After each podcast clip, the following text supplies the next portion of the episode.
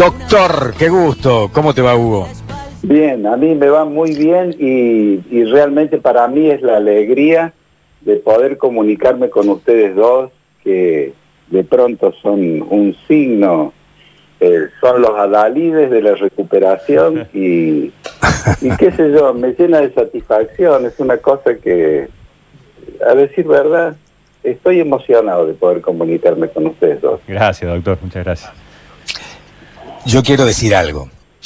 Eh, la verdad que tuve un par de noches y de, de madrugada fundamentalmente duras, difíciles, no esperables. Cuando a mí me tocó y me dieron el resultado, dije, bueno, son 14 días, hay que cuidarse en casa. Cuando vi que le clavaba uno y otro eh, paracetamol, ibuprofeno, dipirona para bajar la fiebre y además le tenía que agregar hielo porque no bajaba.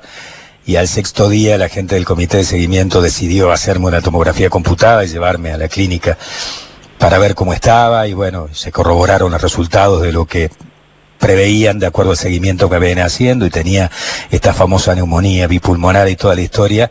Hasta allí inclusive dije, bueno, estoy ya, tengo la suerte de tener una cama en la clínica, pero cuando no la pasas bien, cuando, cuando, ves que esto es realmente duro, difícil, cuando tenés dificultades para respirar, cuando el virus te tiene enganchado entre, entre la fiebre y la dificultad respiratoria y te reduce a la mínima expresión de tu ser, uno echa mano en, la poca conciencia que tiene de, las amistades y de las personas en las que confía. Y la verdad que le hablé tanto y lo jorobé tanto al doctor Hugo Pisi en distintos horarios, día, feriado, ¿no? Eh, pero era una palabra que a, mí me alentaba a seguir adelante, digamos, ¿no? Así que te lo quiero agradecer públicamente, Hugo. A lo mejor exageré, te jorobé demasiado, pero tan difícil estar en la situación que me tocó vivir a mí y a tantísima otra gente, miles y miles y decenas de miles de personas que atraviesan por esto, que tener a alguien que sea en realidad un, un hombro donde apoyarse es muy importante. Así que lo quiero hacer público yo también. Bueno, o sea, si entré emocionado, imagínate cómo estoy ahora. Eh, es muy difícil lo que te ha tocado pasar, no hay ninguna duda. Es una prueba donde de pronto el ser humano le va a prestar atención realmente a las cosas que valen la pena de esta vida, porque cuando uno está en esa línea frágil que no sabe para qué lado va a caer, eh, realmente hay una serie de disquisiciones que fluyen en el cerebro que, que de pronto, de última, no sabemos cómo catalogarlas, dónde ponerlas y cómo, cómo administrarlas. Y fundamentalmente el tema del futuro, ¿no? Porque es como si de pronto el presente se hiciera lo más importante y, el deseo y la esperanza de poder dar un paso hacia adelante.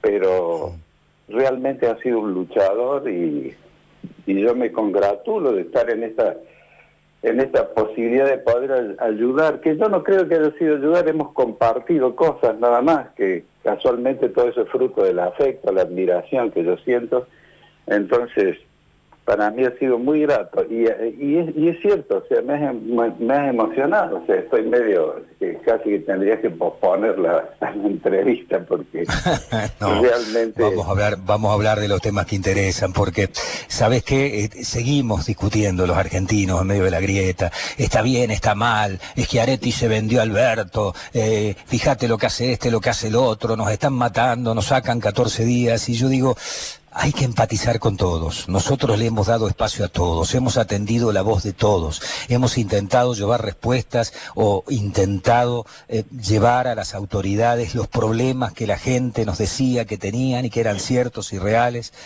Pero en medio de todo esto, en medio de todo esto, hay que empatizar con todos, pero empezando por los equipos de salud los equipos de salud que laburan a destajo y que se exponen más allá de lo indicado por los protocolos y lo que recomiendan absolutamente todas las organizaciones para salvar vidas. Esto me tocó a mí.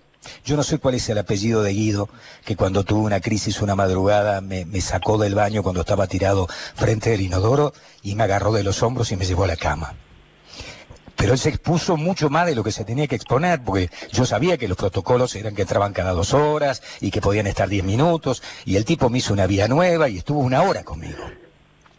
Entonces, cuando medimos la cuestión, económica y que, fíjate, yo tengo un bar y yo te entiendo, viejo, pero no hay lugar en los hospitales, no hay lugar en las clínicas. Ayer lo conté y lo vuelvo a contar.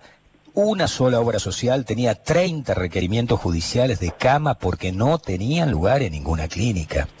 Entonces, digo, ¿es tan difícil para alguna gente entender eso, Hugo?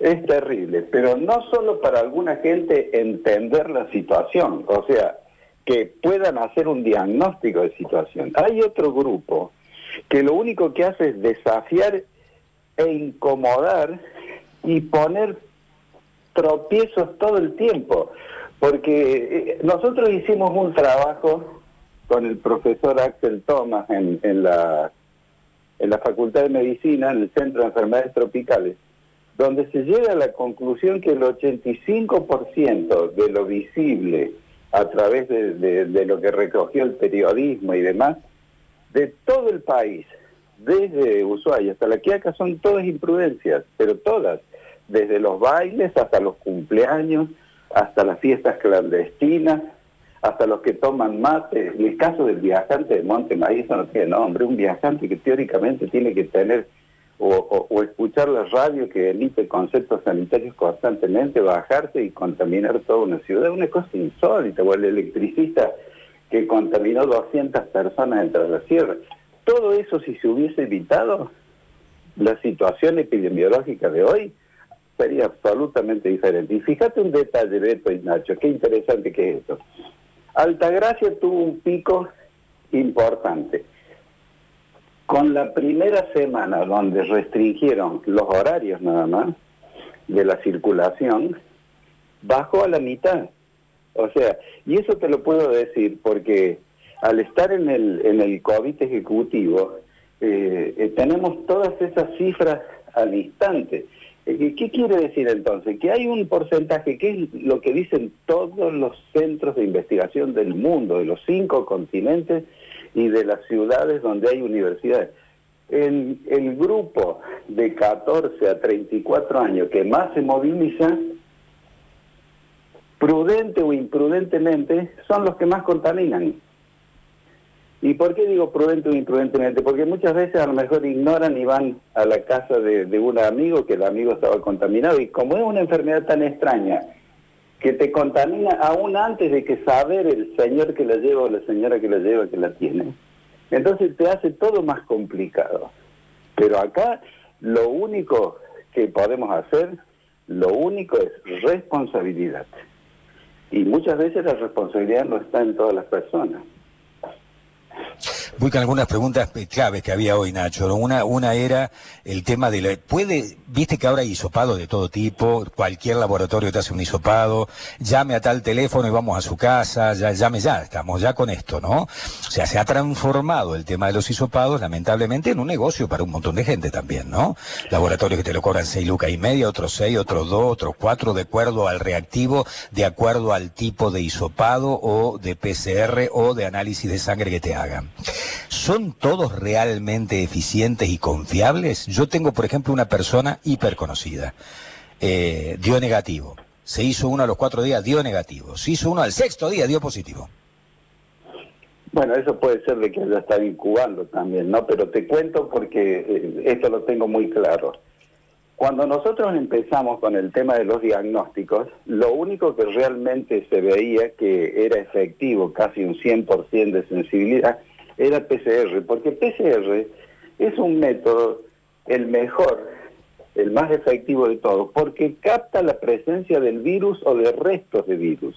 ¿Por qué no le explicas a la gente cuál es el PCR y cómo se el realiza? Caro, el caro que te hace, el primero que salió que te hacía el hisopado ese que te dejaba ardiendo la garganta y la nariz.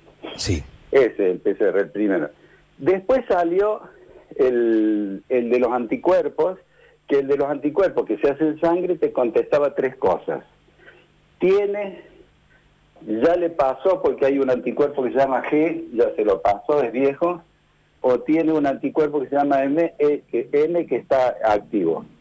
Y después apareció el último de todos, que es el que le llaman el de antígeno, que tiene algo, un parentesco, pero no es, no es el mismo PCR, que también te hacen un hisopado en nariz, e inmediatamente en 15 minutos te dicen si hay restos del virus o no, o sea, positivo o negativo. Ahora, los primeros, Beto, Nacho, los primeros, inclusive venían algunos que eran malos, como por ejemplo los chinos y demás, que fracasaron. Entonces ahí empezamos a dudar, pero después empezaron a entrar, primero por el conocimiento de todos nuestros bioquímicos que manejan los laboratorios, eh, la parte de virología de nuestra universidad, ahí empezamos a darnos cuenta cuáles eran los buenos y empezamos a estandarizar y empezamos a hacer las cosas de una manera que era imposible que existieran errores. Por eso, eh, hoy en día, lo que encuentres en cualquier lugar eh, es bueno y está bien hecho. Pero lo que sí me gustaría decirte es que hay obras sociales que tengo entendido que lo cubren, hay obras sociales que cubren la mitad y hay obras sociales, es cierto, que no cubren nada. ¿Qué otra pregunta había quedado en el tintero, Nacho, hoy que hicieron? Eh, ah, la, que, la que nosotros queríamos requerir, a ver, este proyecto, que pueda haber una pulsera con un código de trazabilidad, un código QR, para que las personas recuperadas que están inmunizadas puedan circular, obviamente con barbijo y toda la historia, pero que pueda haber algún control mayor por parte de quienes ejercen el poder de policía. Eh, ¿Tiene algún antecedente? ¿Te parece una locura? ¿Habría que estudiarlo? ¿Habría que investigarlo? Un antecedente diferente es el que se utilizó y se utiliza hoy, que es una cosa que se pone un código de trazabilidad en los teléfonos. Entonces, por ejemplo, les doy cómo se trabajó con eso. Cuando al estar un control en, la ruta de entrada, en una ruta nacional, supongamos la 19, eh, de Santa Fe a Córdoba, y venía alguien que era dudoso o demás, se le ponía ese código en el teléfono y entonces la persona tenía que pasar directamente de la provincia, si iba a otro lugar, no tenía que bajarse, no tenía que hacer ningún requerimiento en ese trayecto dentro de la provincia, y en caso de que tuviese que bajar, con el mismo código ese, se lo controlaba. Se sabía, por ejemplo, por satélite dónde estaba, qué hacía, si se quedaba más de, de determinado tiempo y demás. O sea, eso ha dado resultados, eh, se ha podido seguir. Lo que pasa es que hay que tener una infraestructura en, el ámbito de, son todas estas telecomunicaciones modernas que esté al servicio de eso. Lo mismo que los centros telefónicos de atención nos han dado un resultado muy bueno. Si bien es cierto que eso no tiene nada que ver, pero nos ha dado un resultado muy bueno fundamentalmente cuando hay un centro que te está contestando infinidad de cosas, porque vos con, cuando tenés un contacto con el paciente y le vas preguntando tal y tal y tal y cosa, le podés aclarar infinidad de cosas, desde los síntomas, si son reales, si no son reales, si son del tema, si no son del tema, hasta le podés ir explicando qué es un, un contacto estrecho, si hay riesgos, porque fíjate este detalle qué interesante y todo es aprendizaje. De todas esas filas eternas que hay en la terminal o que hubo en el polo sanitario en un momento, la mayoría de la gente no tenía, había nada más que algo que rondaba el 25% que era positivo.